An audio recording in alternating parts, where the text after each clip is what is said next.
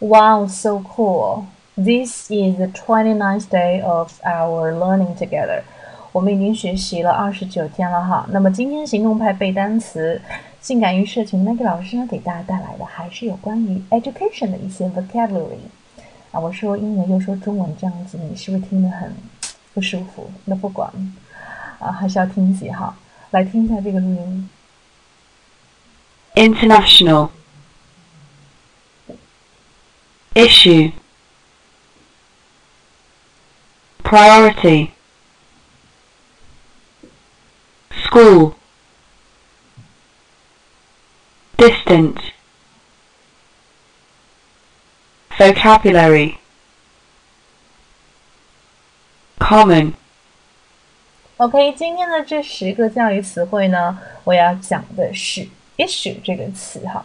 那么 issue 这个词呢，代表是问题的意思。比如说，我们看到这边有这个 international issue、social issue，那各种各样的问题，以前我们都知道叫 problem 哈，但是其实还会有另外一个近义词叫做 issue。OK，它跟 problem 是类似的一个意思哈。那另外它还会有，比如说发行的意思，比如说发行什么杂志啊、书啊，啊，这个也是可以的。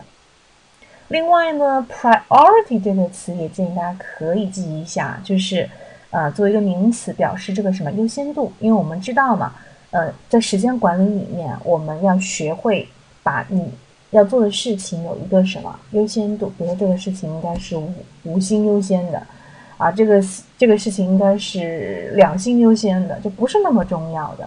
要知道你生活里面这个时间安排最重要的一个优先是什么？priority。啊，OK，好的，来看一下之前我们二十八天的一个学习内容。我们的职业是办公室职员。